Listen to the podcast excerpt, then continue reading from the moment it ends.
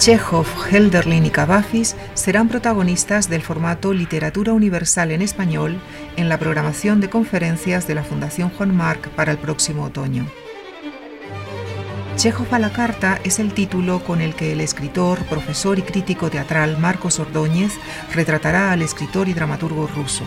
Fragmentos de algunas de sus obras serán leídos por la actriz Irene Escolar y el actor Israel Elejalde en Chekhov en directo. En ambas sesiones, el pianista Eduardo Fernández interpretará obras de Scriabin. Considerado como una de las mayores figuras de la poesía griega contemporánea, Constantino Cavafis será retratado por uno de sus reconocidos traductores, el escritor Ramón Irigoyen. La segunda parte de la sesión se dedicará a la lectura dramatizada de algunos poemas a cargo del actor y director teatral José María Pou. Lo que permanece lo fundan los poetas. Así finaliza uno de los más conocidos poemas de Helderlin y es también el título de la conferencia de Elena Cortés Gabaudán, profesora de lengua y literatura alemanas en la Universidad de Vigo. El actor Ernesto Arias leerá poemas de Helderlin que también se presentarán en su versión musical en los líder interpretados por la soprano Elena Grajera y el pianista Antón Cardó. El pensamiento ilustrado será analizado en la figura de Montesquieu por la catedrática y directora de la Real Academia de la Historia, Carmen Iglesias.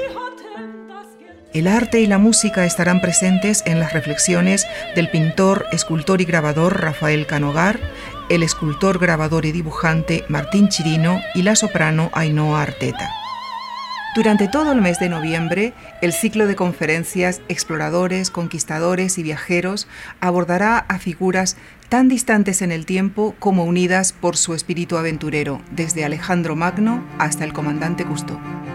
El historiador Adolfo Domínguez Monedero nos acercará a Alejandro Magno, quien aúna como pocos las facetas que explora el ciclo, conquistador, explorador e incansable viajero conoceremos en profundidad el largo camino recorrido por Marco Polo de la mano del escritor y geógrafo Eduardo Martínez de Pisón.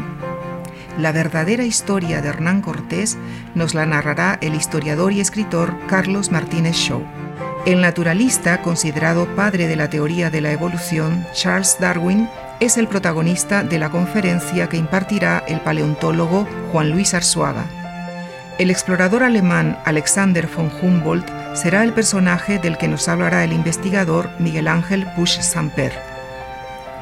La semblanza del misionero británico convertido en explorador David Livingstone estará a cargo del periodista y escritor Javier Reverte.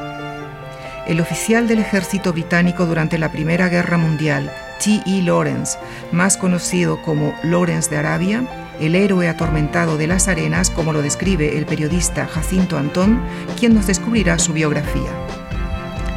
El investigador marino, el comandante Cousteau, será el protagonista de la conferencia de clausura que impartirá el arqueólogo subacuático Manuel Martín Bueno. El protagonista de la sesión de noviembre de Conversaciones en la Fundación será también otro viajero incansable, el periodista sevillano Jesús González Green. La historia del rastro de Madrid será reflejada en dos conferencias por el escritor, editor, tipógrafo y traductor Andrés Trapiello. En Memorias de la Fundación, el periodista Íñigo Alfonso entrevistará al economista Amadeo Petitbo, al historiador del arte José Manuel Cruz Valdovinos y al sociólogo Carlos Moya. En la cuestión palpitante, Antonio San José e Íñigo Alfonso debatirán con Ana Planet y Héctor Cebolla sobre el mundo árabe en movimiento, sus fenómenos migratorios, sus relaciones con Europa. La transición española será analizada por Juan Antonio Ortega e Ignacio Sánchez Cuenca. Las relaciones entre industria farmacéutica y salud por Beatriz González y Vicente Ortún. Estas son algunas de las propuestas de la programación de conferencias de la Fundación Juan Marc. Les invitamos a compartirlas con nosotros. Muchísimas gracias.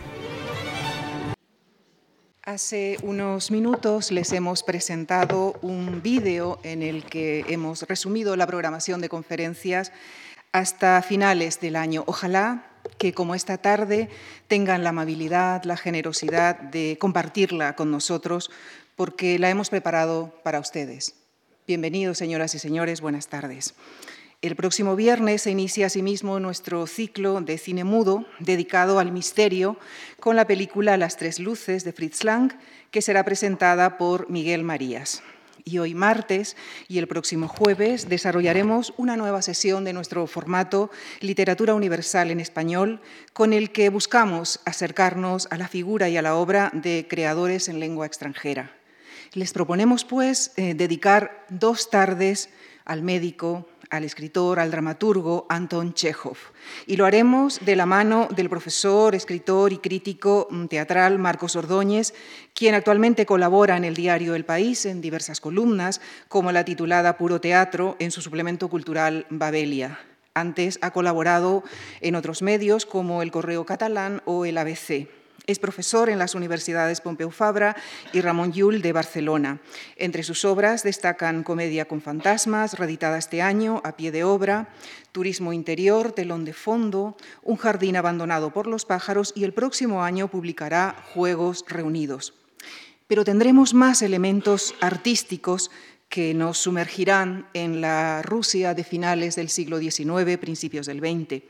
El espléndido pianista Eduardo Fernández interpretará en ambas sesiones preludios del compositor y pianista también ruso y contemporáneo de Chekhov, Alexander Scriabin. Eduardo Fernández se ha presentado con gran éxito en las principales salas de concierto españolas y europeas, así como en Latinoamérica y en China. Ha merecido premios como el Fundación Guerrero o el Falla de Granada. Ha grabado para Televisión Española, Radio Nacional de España, para la RAI o para France Music. Quiero expresar a ambos el agradecimiento de la Fundación Juan Marc. Y para completar este escenario artístico, el próximo jueves los actores Irene Escolar e Israel Elejalde leerán fragmentos de obras de Chekhov. Eh, si bien, como ustedes saben, Chekhov fue un maestro del relato corto, del cuento, en estas dos sesiones nos acercaremos más al dramaturgo y la herramienta que ha escogido Marcos Ordóñez en la sesión de esta tarde será la correspondencia de Chekhov. Irá entrelazando fragmentos de cartas dirigidas a su familia, a sus hermanos, a la actriz que sería su esposa, Olga, Olga Nipper, o a Stanislavski o Gorky, por citar algunos nombres, para dibujar con, con ellos un retrato de Anton Chekhov. Muchísimas gracias. Chekhov a la carta. Marzo de 1886. Chekhov tiene 26 años. Carta a su hermano mayor Nikolai, pintor. Vamos a ver, escúchame. A menudo te quejas de que la gente no te comprende. Getty y Newton no se quejaron nunca de eso. Solo Jesucristo lo hizo pero él estaba hablando de su doctrina, no de sí mismo. La gente te comprende muy bien, Nicolai.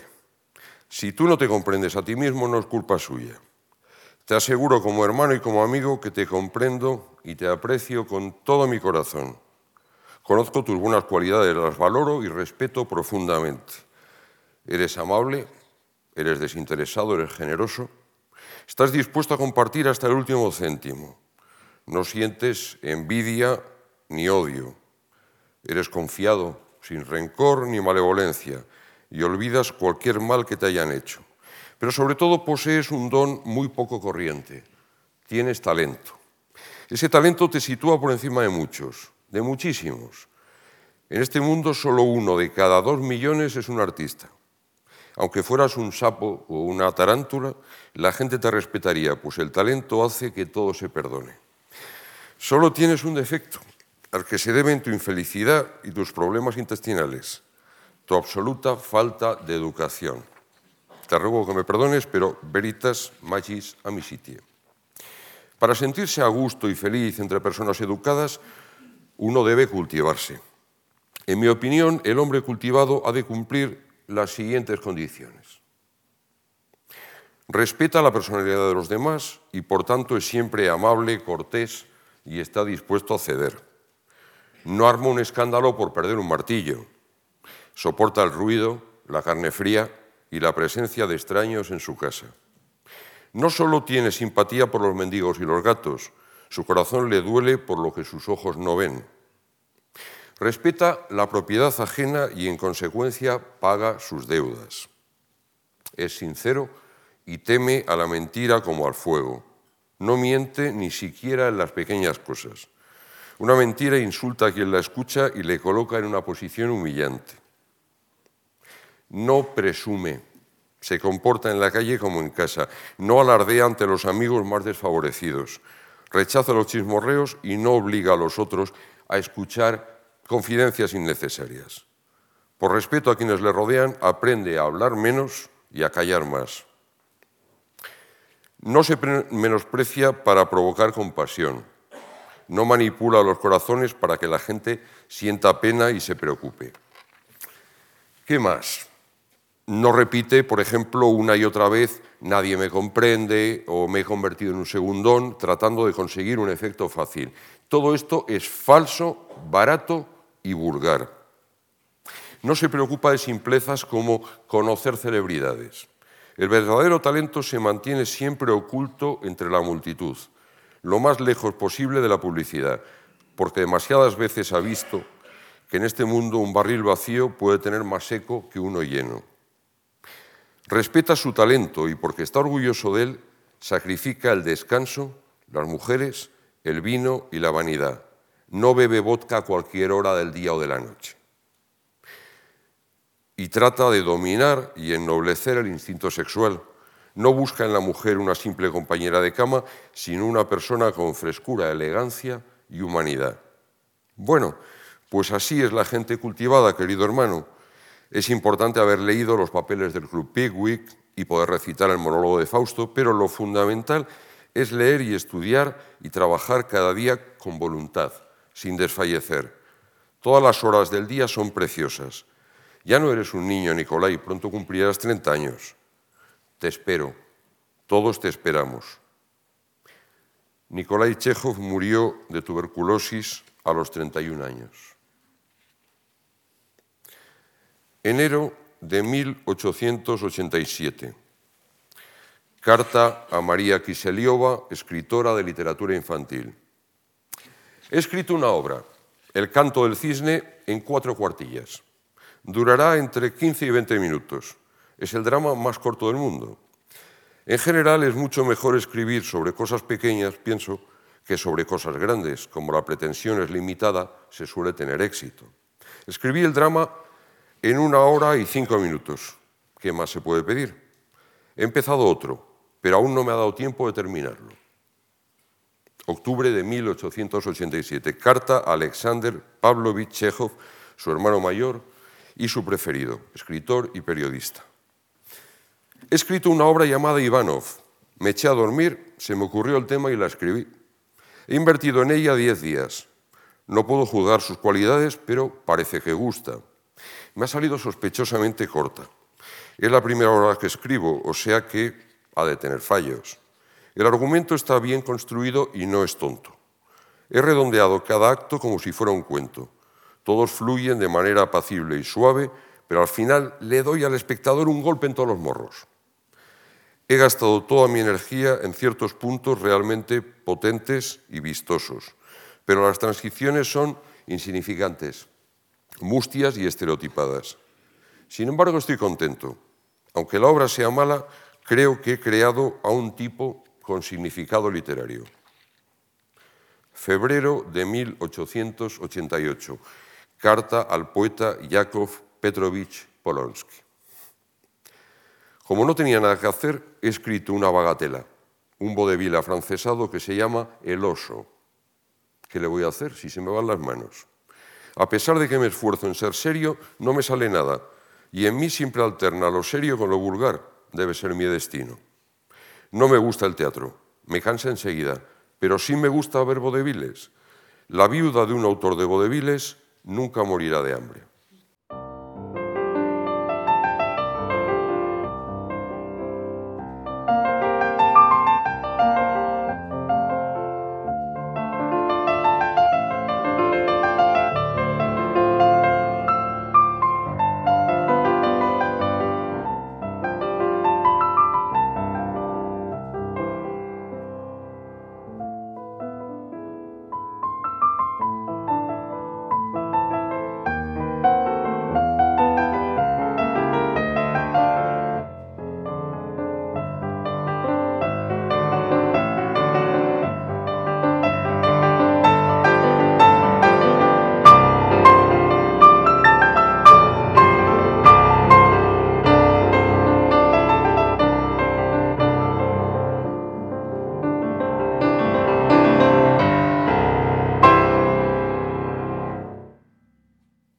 Mayo de 1888. Carta a Alexei Sergeyevich Suborin, editor, periodista, escritor, dramaturgo, dueño del periódico Nuevos Tiempos y millonario.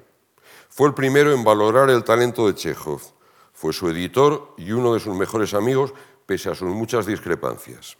El artista no debe ser juez de sus personajes ni de lo que dicen, sino solo un testigo imparcial. El jurado son los lectores y espectadores. Ya va siendo hora de que los escritores confiesen que no entienden nada de este mundo, como en sus épocas lo confesaron Sócrates o Voltaire. Si un artista en quien la gente cree se decida a declarar que no entiende nada de lo que ve, supondrá una gran aportación en el campo del pensamiento.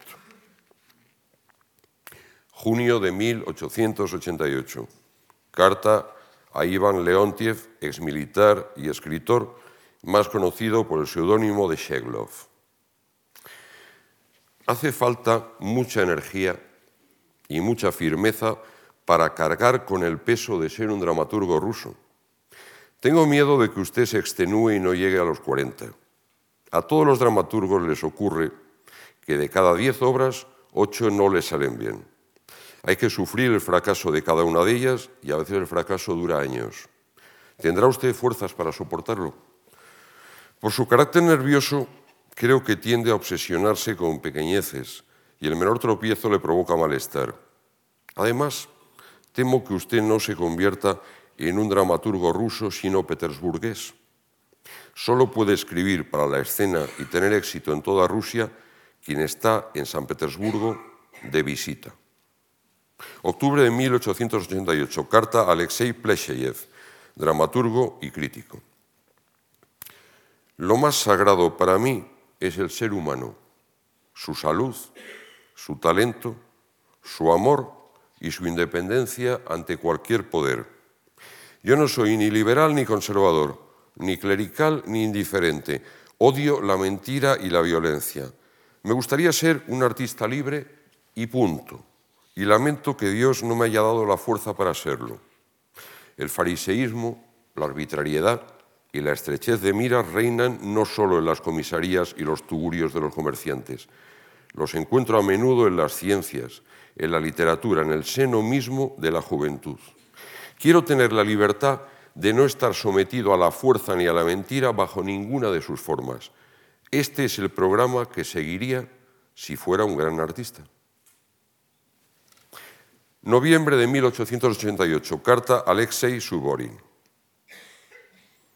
El artista observa, escoge, deduce y compone. Estas acciones ya hacen presuponer que en el origen hay una pregunta. Si algún autor se jactara ante mí de que ha escrito un relato sin una intención anticipada y reflexionada solo gracias a la inspiración, le llamaría loco en Ana Karenina o en Yevgeny Onegin no se resuelve ni una cuestión, pero ambas obras nos satisfacen por completo porque todas las preguntas están bien planteadas. Diciembre de 1888, carta a Alexei Suborin. Le doy mi palabra de que no escribiré más obras tan intelectuales e indigestas como Ivanov. Si Ivanov no se monta, no me extrañará y no le echaré la culpa a las intrigas ni a las trampas. Pero le digo de corazón, con toda sinceridad, que mis personajes no nacieron por azar ni de una actividad puramente intelectiva. Son el resultado de observar y estudiar la vida.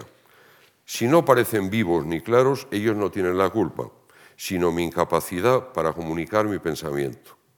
Lo cual quiere decir que todavía es pronto para que me ponga a escribir teatro.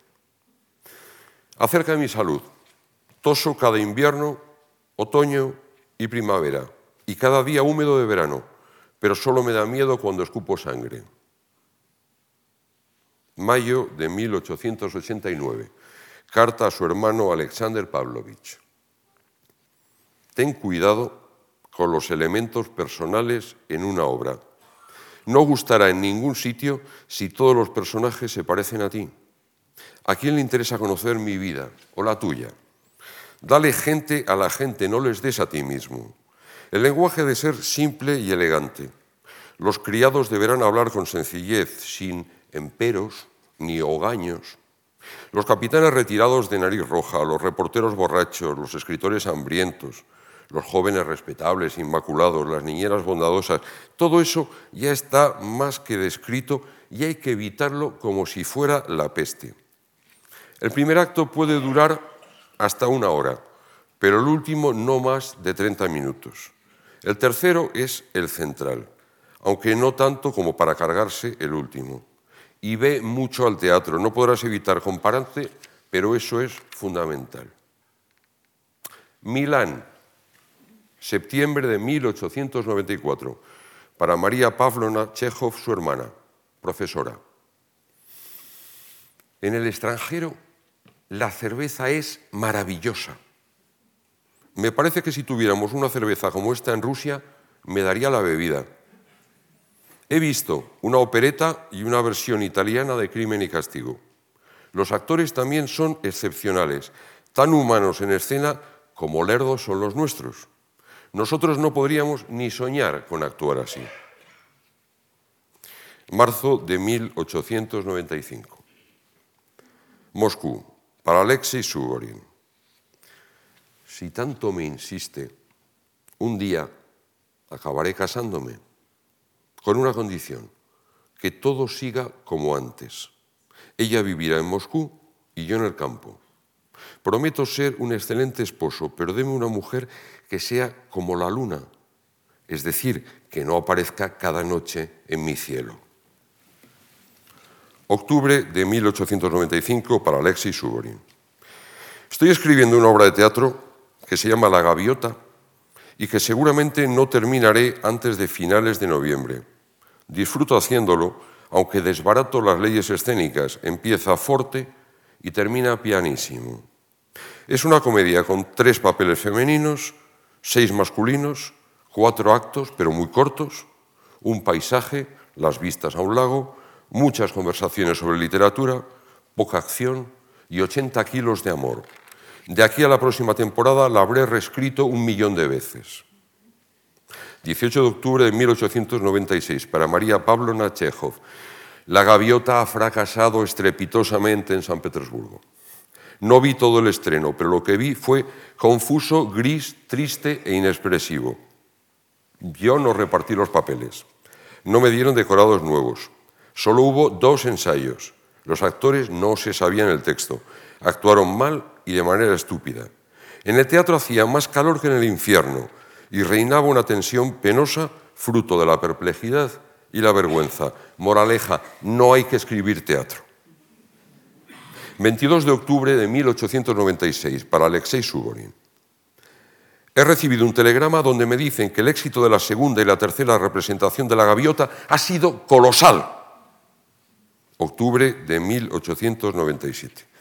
Para Lidia Avilova, escritora. Se queja usted de que mis héroes son tristes, pero no es culpa mía.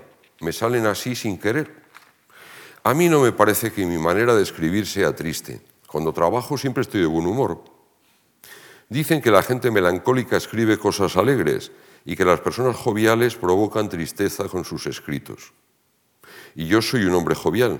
Por lo menos los primeros 30 años de mi vida los he pasado como me ha dado la gana.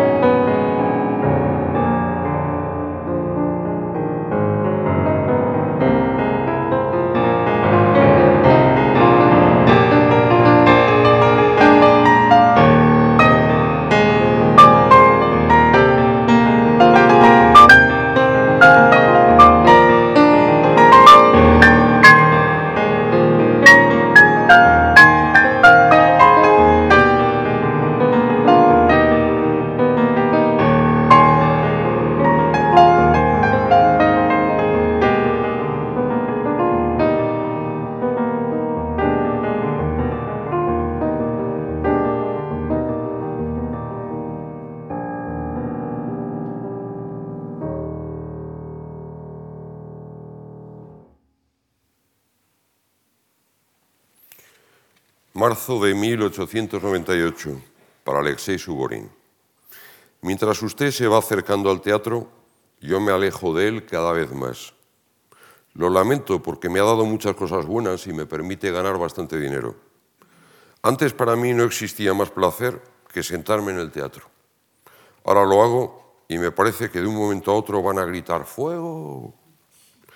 No me gustan los actores y mis piezas me resultan indiferentes. Escribir teatro me ha estropeado. Diciembre de 1898, para Máximo Gorki, escritor y dramaturgo. Escribí El tío Vania hace mucho, mucho tiempo. Nunca la he visto en escena. Ahora me dicen que se está representando en provincias y cosecha éxitos en todas partes, quizá porque la incluí en la colección de mis obras de teatro. No esperaba nada de esta obra. Nunca se sabe cuándo se ganará ni cuándo se perderá. Diciembre de 1898, para Yelena Shabrova Just, escritora. Me han escrito desde Moscú anunciando a bombo y platillo que La Gaviota ha sido un éxito. Pero fíjese si tengo mala suerte en el teatro, que una de las intérpretes, Olga Knipper, que interpretaba a Arcadina, se ha puesto enferma después del estreno y la obra ya no se representará más. Tengo tan mala suerte en el teatro, tan mala suerte, que si me casara con una actriz, seguro que traeríamos al mundo un orangután o un puercoespín. Anton Chekhov y Olga Knipper se casaron tres años después, el 25 de mayo de 1901. Mayo de 1899, para Máximo Gorki.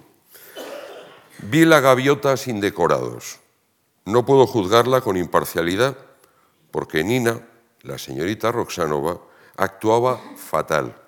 Lloraba lágrima viva todo el tiempo y Trigorin, el escritor, se movía por el escenario como un paralítico. No tiene voluntad propia, escribí, de acuerdo, pero Stanislavski, que lo interpretaba, entendió esto de tal manera que daba vascas verlo. Sin embargo, en general no estuvo mal, impactaba. A veces hasta me costaba creer que yo hubiera escrito aquello. Septiembre de 1899, para Olga Knipper. He recibido su sensata carta con el beso en la sien derecha y la segunda carta con las fotografías. Le doy las gracias, querida actriz. Hoy empieza usted su temporada y como agradecimiento por acordarse de mí, le envío mis felicitaciones y un millón de buenos deseos. Tenía ganas de mandar también un telegrama al director y felicitar a todos, pero como nadie me escribe, como es evidente que se han olvidado de mí y ni siquiera me envían las cuentas, y como en la gaviota todavía actúa Roxanova, he considerado que es mejor hacer ver que estoy ofendido y la felicito solo a usted. Octubre de 1899. Para el Teatro de Arte de Moscú. Felicidades. Mis mejores deseos de todo corazón. Trabajaremos duro en amistad, sin fatiga, todos a una para que este precioso comienzo sirva de garantía de futuros logros, para que la vida del teatro pase por una etapa luminosa de la historia del arte ruso y de la vida de cada uno de nosotros. Crean en la sinceridad de mi amistad. Octubre de 1899, para Olga Knipper. Querida actriz, un par de malas representaciones no merecen que usted pierda el sueño ni se sienta abatida. El arte, y especialmente el arte dramático, es un territorio por el que resulta difícil avanzar sin tropiezos. Le esperan noches aciagas, grandes dificultades y dolorosos desengaños. Tiene que estar preparada para todo eso. Y a pesar de todo, ha de aguantar y seguir su camino con una energía decidida casi fanática. Tiene razón en una cosa. Yo también creo que Stanislavski no debería actuar. Cuando dirige es un gran artista, pero cuando interpreta parece un comerciante joven y rico a quien le apetece entretenerse con el arte. Septiembre de 1900, para Olga Knipper. Por lo que respecta a mi obra Las Tres Hermanas, estará lista más tarde o más temprano en septiembre, octubre o noviembre, pero no sé si me decidiré a que se monte esta temporada, cielo. Si no me decido será porque, en primer lugar, es posible que no esté del todo lista. Hay que dejarla reposar. Y en segundo lugar, es imprescindible que yo esté en los ensayos. Imprescindible. No puedo dejar a Stanislavski con esos cuatro papeles femeninos importantes por mucho respeto que tenga hacia su talento y sus concepciones. Tengo que ver esos ensayos, aunque sea con el rabillo del ojo.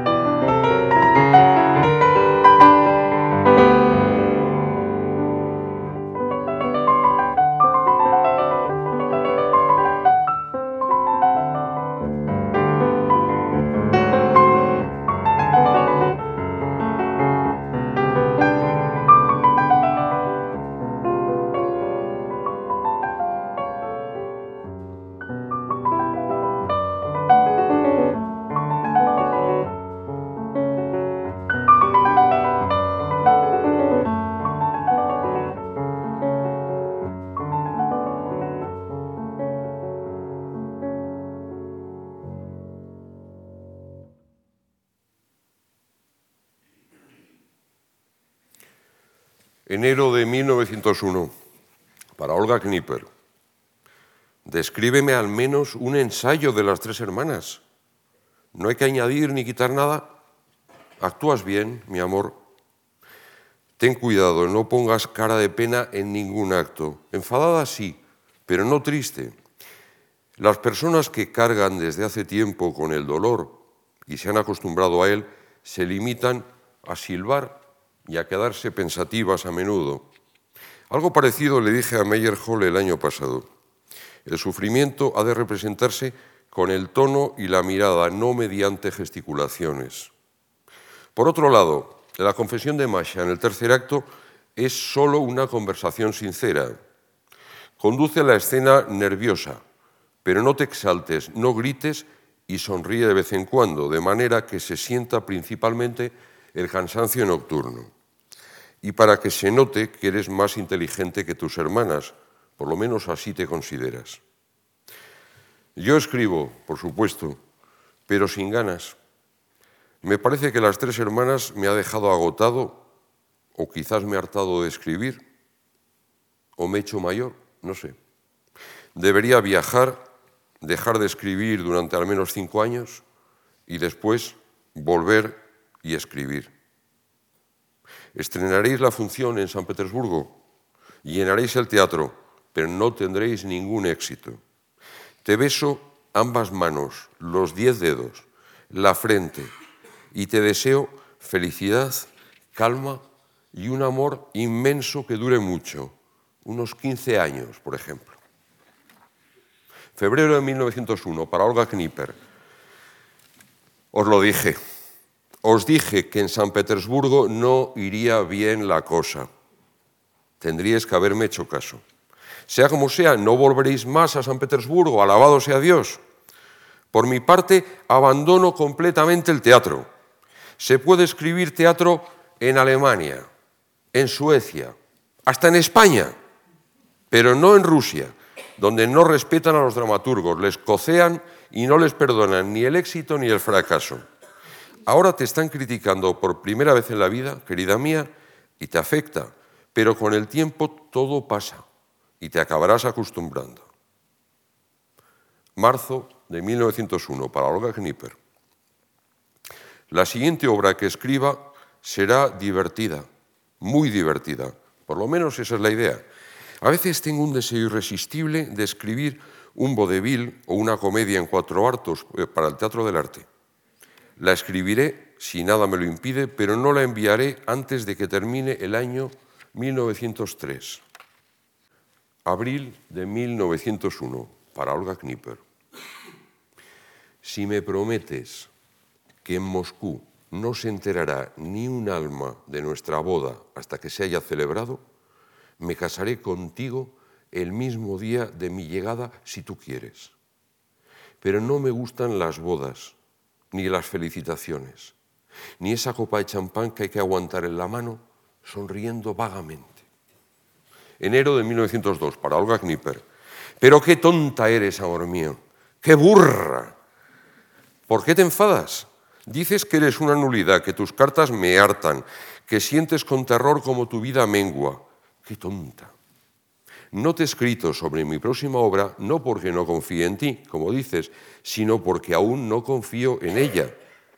Poco a poco va tomando forma en mi cabeza y ni yo mismo entiendo cómo es ni en qué se convertirá, pues cambia cada día. Si nos hubiéramos visto, te lo habría contado, pero no puedo decirte nada por escrito porque no hay nada que decir. Solo diríamos tonterías y después dejaríamos el asunto de lado. En tus cartas me amenazas con que nunca volverás a preguntarme nada ni te meterás con mis cosas. ¿A qué viene esto, cariño? Para Olga Knipper, noviembre 1902. Alma mía, mi cachorrillo, mi pequeñaja, vas a tener hijos sin defectos, eso es lo que dicen los médicos. Tan solo has de recuperarte por completo. Lo que necesitas es un marido que permanezca a tu lado todo el año.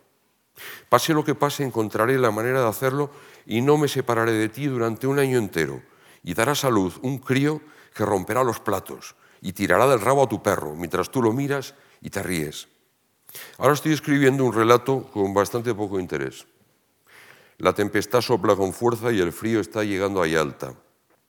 Bueno, mi luz, que Dios esté contigo. Sé sensata, no te pongas melancólica, no te enfades y piensa más a menudo en tu legítimo esposo. Te abrazo y beso mil veces. Diciembre de 1902, para Alexei Suborin. Voy muy poco al Teatro del Arte, pero me parece que exagera usted el papel de Stanislavski como director. Es un teatro de lo más normal y se trabaja de forma muy normal, como en cualquier otro sitio. La diferencia es que los actores son de la inteligencia, o sea, gente decente. A decir verdad, no brillan los talentos, pero son aplicados, aman su trabajo y se saben el papel. Si hay bastantes cosas que no tienen éxito es porque la obra no conviene o porque a los actores les falta energía. En realidad Stanislavski pinta bien poco. Usted dice que él echa a todos los actores de talento pero en estos cinco años de vida del teatro no se ha ido ni un solo actor con un mínimo de talento.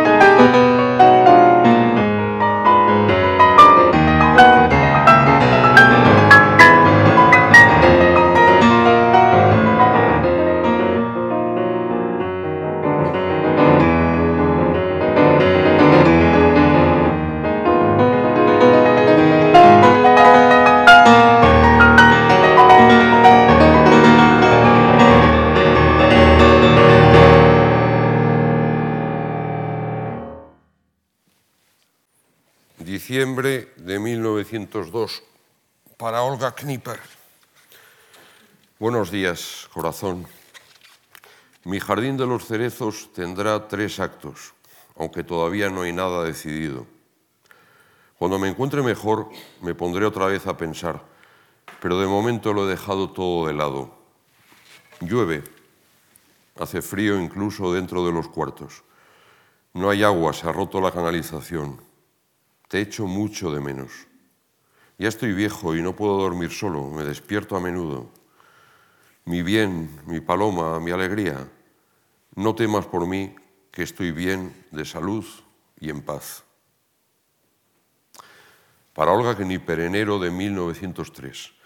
Esposa mía, alma mía, siempre escribes que tu conciencia te atormenta porque no vives conmigo en Yalta, sino en Moscú. Pero ¿cómo debería ser si no, cariño? Míralo de esta manera. Si pasases conmigo en Yalta todo el invierno, tu vida estaría desaprovechada y me remordería la conciencia, cosa que no sería mejor. Ya sabía que me casaba con una actriz, es decir, cuando me casé sabía perfectamente que tú vivirías en Moscú durante el invierno. No me siento ofendido en lo más mínimo. Al contrario, me parece que todo va bien o como debe ir, y por eso, mi amor, no me turbes con tus remordimientos.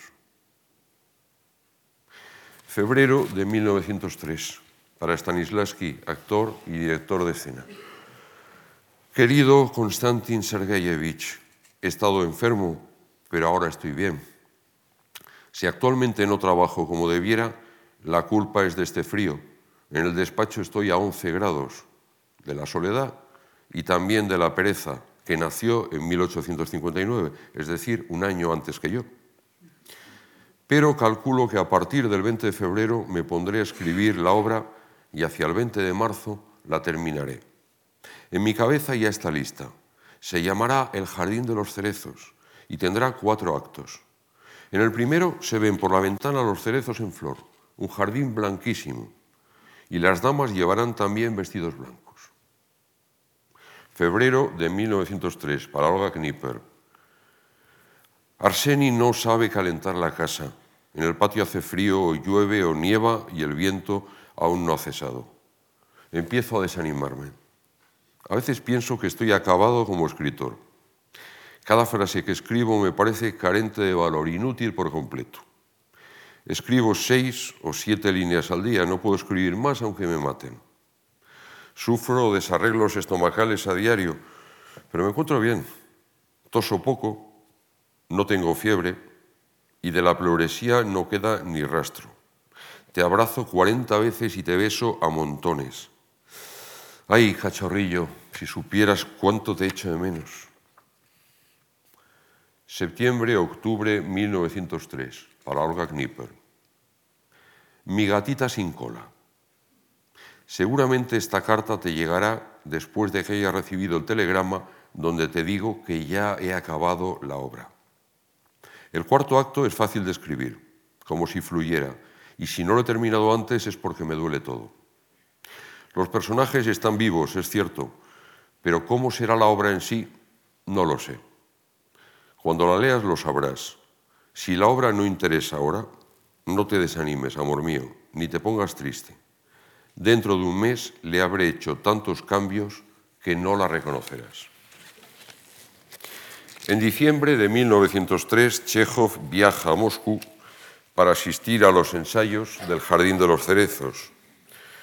Tenía ganas de estar más cerca de la vida, ver a la gente y participar en sus conversaciones, dice.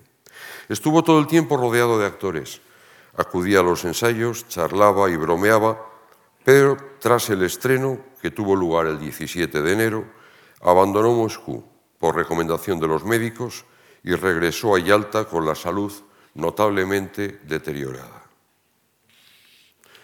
Marzo de 1904, para Olga Knipper. Me dicen que Stanislavski actúa fatal en el cuarto acto. Alarga penosamente la acción. ¡Qué horror! Un acto que debe durar 12 minutos como máximo, lo hacéis durar 40. Solo puedo decir, Stanislavski me ha arruinado la obra. Bueno, alabado sea Dios. Paseo muy despacio porque me ahogo. No sé por qué. No me vayas a olvidar. Piensa alguna vez en el hombre con el que te casaste un día.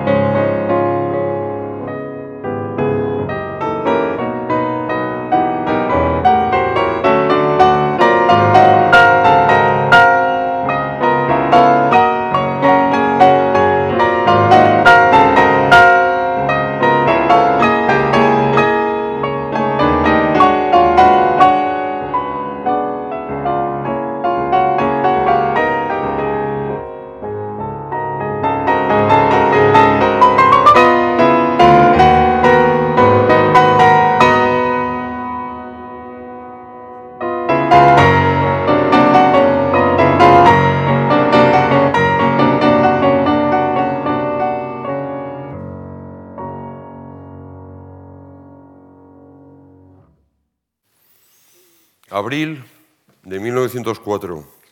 Para Olga Knipper. El tiempo es cálido, aunque a la sombra hace fresco y las noches siguen siendo frías. Ayer no estuve bien, tampoco hoy, pero ya me encuentro algo mejor. No como nada, salvo huevos y sopa. Espero deseoso el momento de verte, mi bien. Tengo los billetes. Llegaré el lunes dientes empastados. El 3 de mayo, Chekhov volvió a Moscú, donde se encontró con Olga Knipper. Un mes más tarde, viajaron juntos al sanatorio de Baden-Weiler, en la Selva Negra, donde Antón murió el 2 de julio. Ich sterbe, decía en Baden-Weiler. Ich sterbe, me muero. Sus últimas palabras fueron, hace mucho tiempo que no bebía champán. Como si fuera el final de uno de sus cuentos, su cadáver fue trasladado a Moscú en un vagón refrigerado para el transporte de ostras. Y buena parte de los asistentes a su entierro siguieron por error el féretro del general Keller, acompañado por una banda militar. No cuesta escuchar la risa de Chekhov,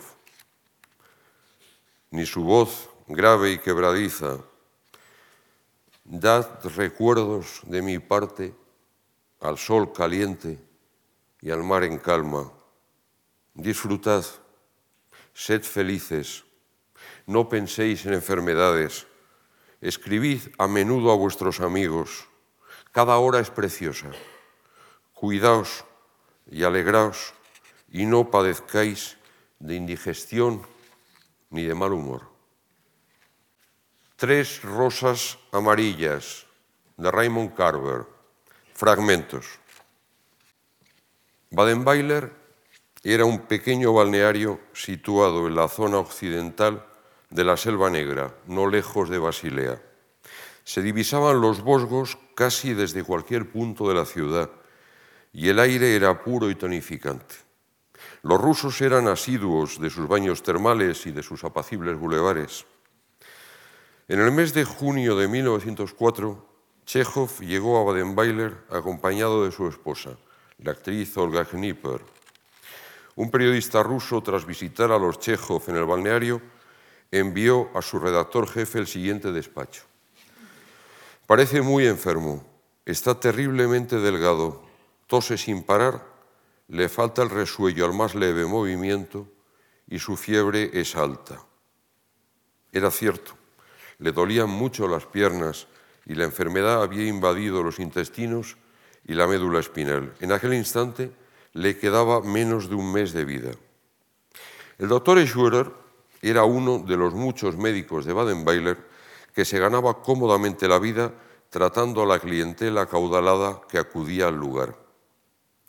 Durante el primer examen médico, a comienzos de junio, Schwerer le expresó la admiración que sentía por su obra, pero se reservó para sí mismo el juicio clínico. Se limitó a prescribirle una dieta de cacao, harina de avena con mantequilla fundida y té de fresa. El té de fresa ayudaría al paciente a conciliar el sueño. El 13 de junio, menos de tres semanas antes de su muerte, Chekhov escribió a su madre diciéndole que su salud mejoraba. Es probable que esté completamente curado dentro de una semana. En una de sus últimas cartas también decía a su hermana que cada día se encontraba más fuerte. Era médico, no podía ignorar la gravedad de su estado. Sin embargo, se sentaba en el balcón de su cuarto y pedía información sobre los barcos que zarpaban de Marsella rumbo a Odessa.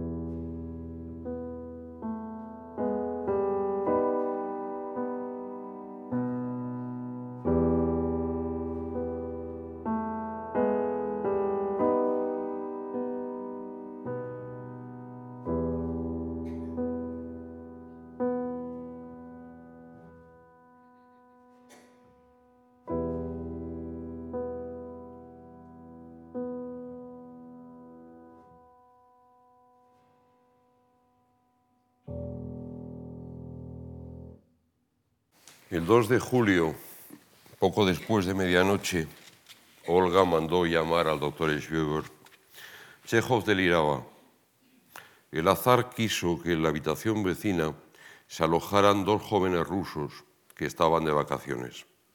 Uno de ellos dormía, pero el otro, que aún seguía despierto, fumando y leyendo, salió precipitadamente del hotel en busca del médico.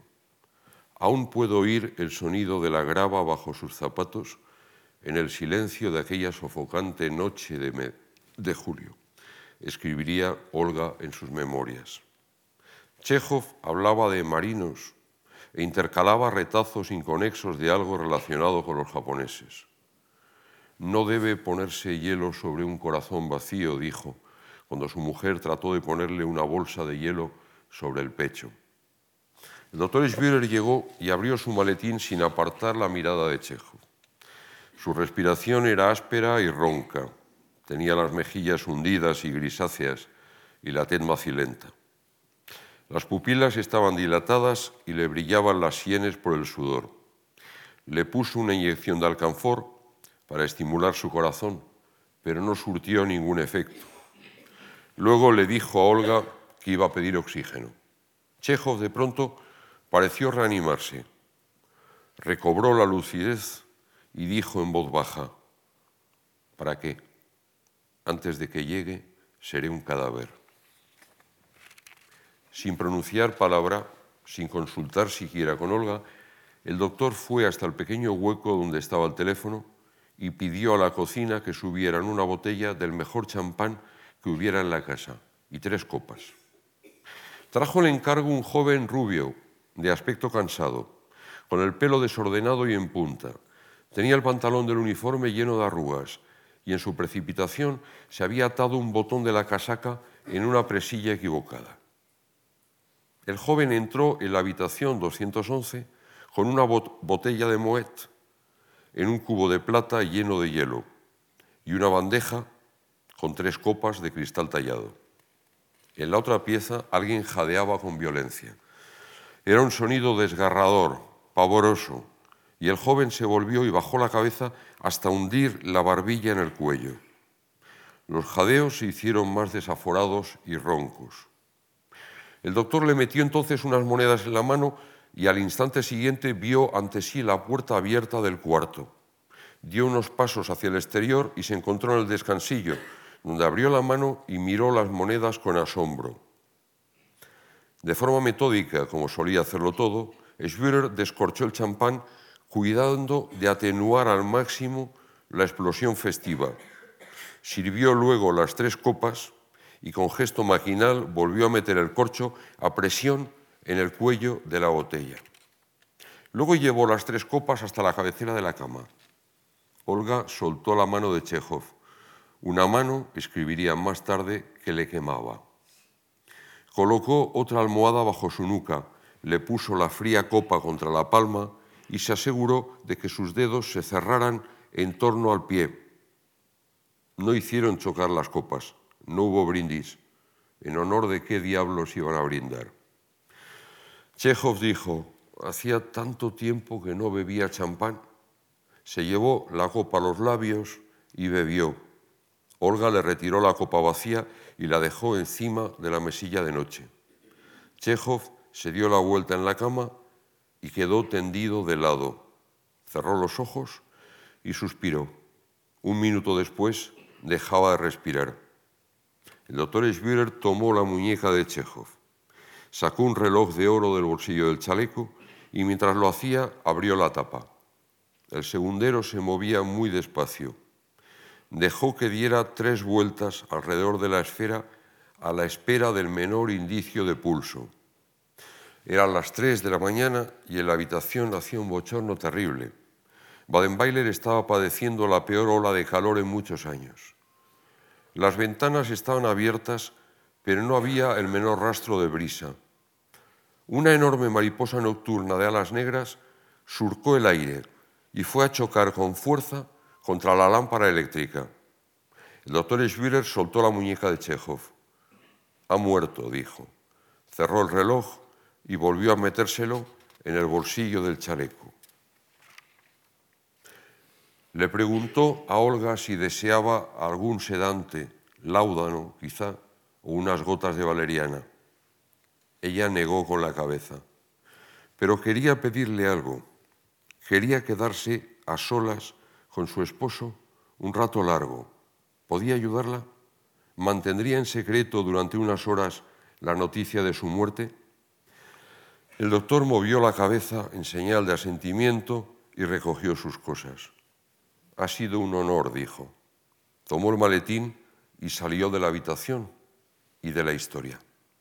Fue entonces cuando el corcho saltó de la botella y se derramó sobre la mesa un poco de espuma. Olga volvió junto a Chekhov, se sentó en un taburete y cogió su mano. De cuando en cuando le acariciaba la cara. No se oían voces humanas ni sonidos cotidianos, escribirían más tarde. Solo existía la belleza, la paz y la grandeza de la muerte.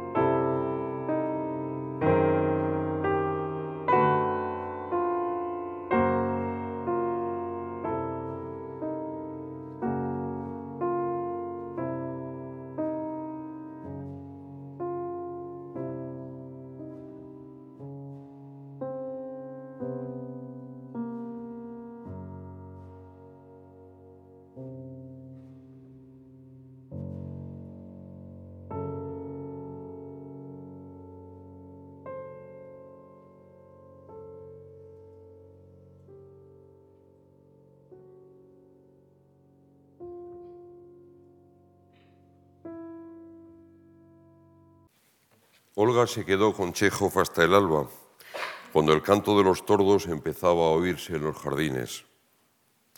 Escuchó luego ruidos de mesas y sillas. Alguien las trasladaba de un sitio a otro en alguno de los pisos de abajo. Pronto le llegaron voces y entonces llamaron a la puerta. Era el joven rubio que había traído el champán unas horas antes. Ahora llevaba los pantalones del uniforme recién planchados, la raya marcada y los botones de la ceñida casaca verde perfectamente abrochados.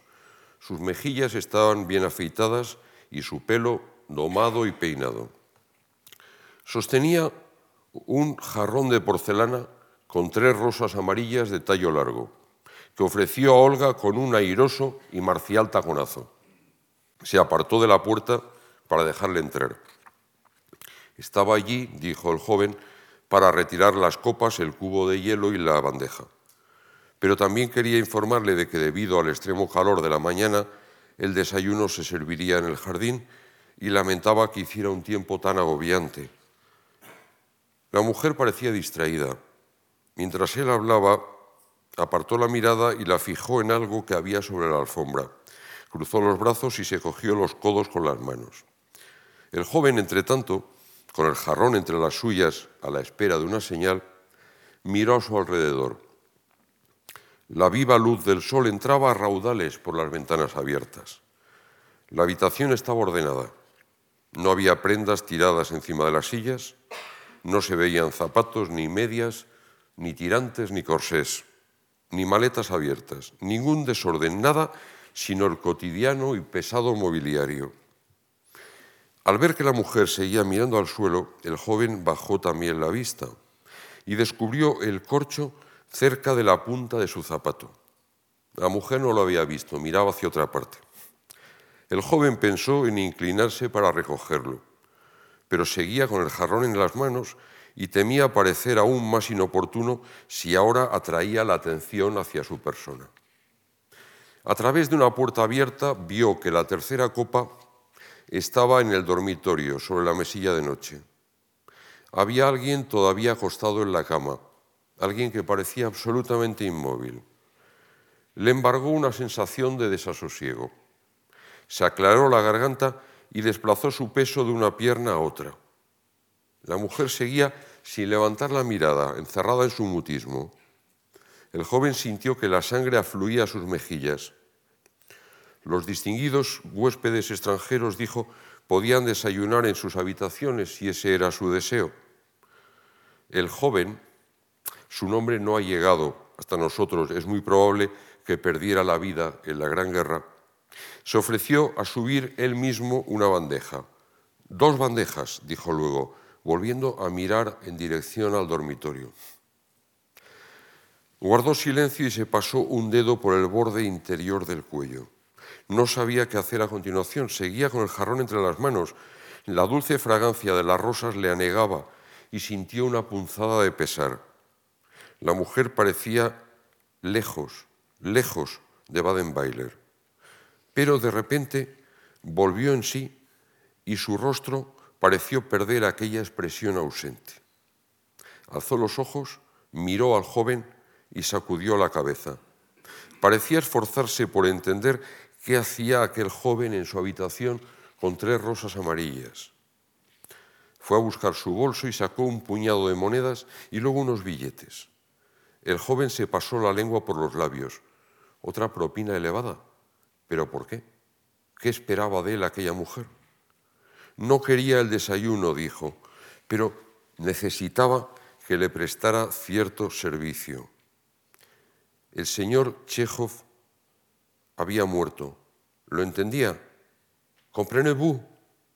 Anton Chekhov estaba muerto.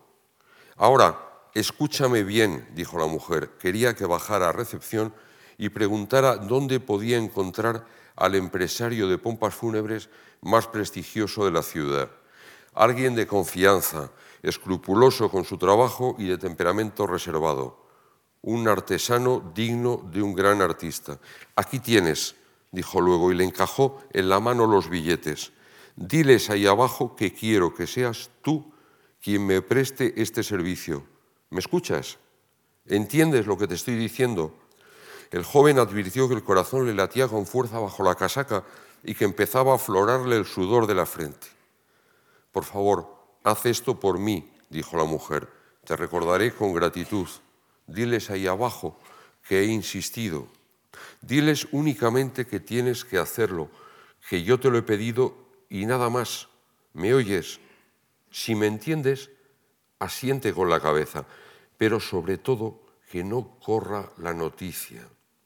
La mujer hablaba casi en un tono de confidencia, como quien se dirige a un amigo o un pariente. El joven se había puesto pálido. Acertó a asentir con la cabeza. Debía comportarse, pensó, como si estuviera llevando a cabo un encargo muy importante.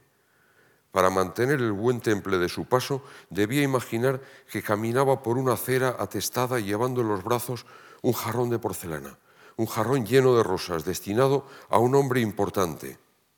Debía caminar con brío, comportándose en todo momento de la manera más digna posible. Debía seguir caminando hasta llegar a la funeraria y detenerse ante la puerta. Levantaría luego la aldaba y la dejaría caer una, dos, tres veces. Al cabo de unos instantes, el propio dueño bajaría a abrirle. El maestro de pompas fúnebres coge el jarrón de las rosas. Solo en una ocasión, durante el parlamento del joven, se despierta en él un destello de interés, de que ha oído algo fuera del ordinario. Cuando el joven menciona el nombre del muerto, las cejas del maestro se alzan ligeramente. ¿Chekhov? ¿Dices? Un momento, enseguida estoy contigo. Olvida las copas, olvida todo eso, le dijo Olga al joven. Luego arreglarás la habitación. Estamos ya listos. ¿Vas a ir? En aquel momento el joven pensaba en el corcho que seguía en el suelo, muy cerca de la punta de su zapato. Para recogerlo tendría que agacharse sin soltar el jarrón de las rosas. Eso es lo que iba a hacer. Se agachó sin mirar hacia abajo. Cogió el corcho, lo encajó en el hueco de la palma y cerró la mano.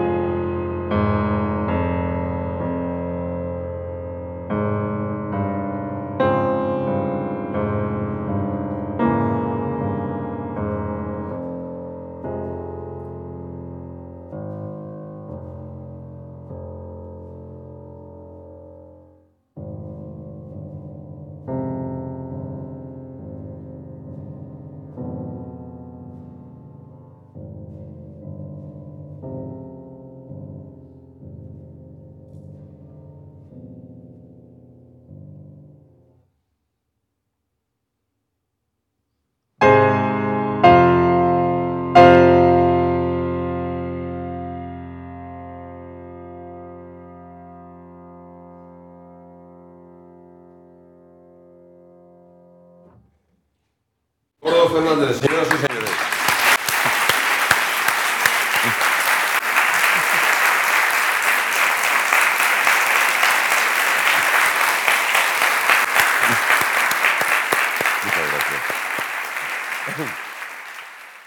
Muy buenas noches.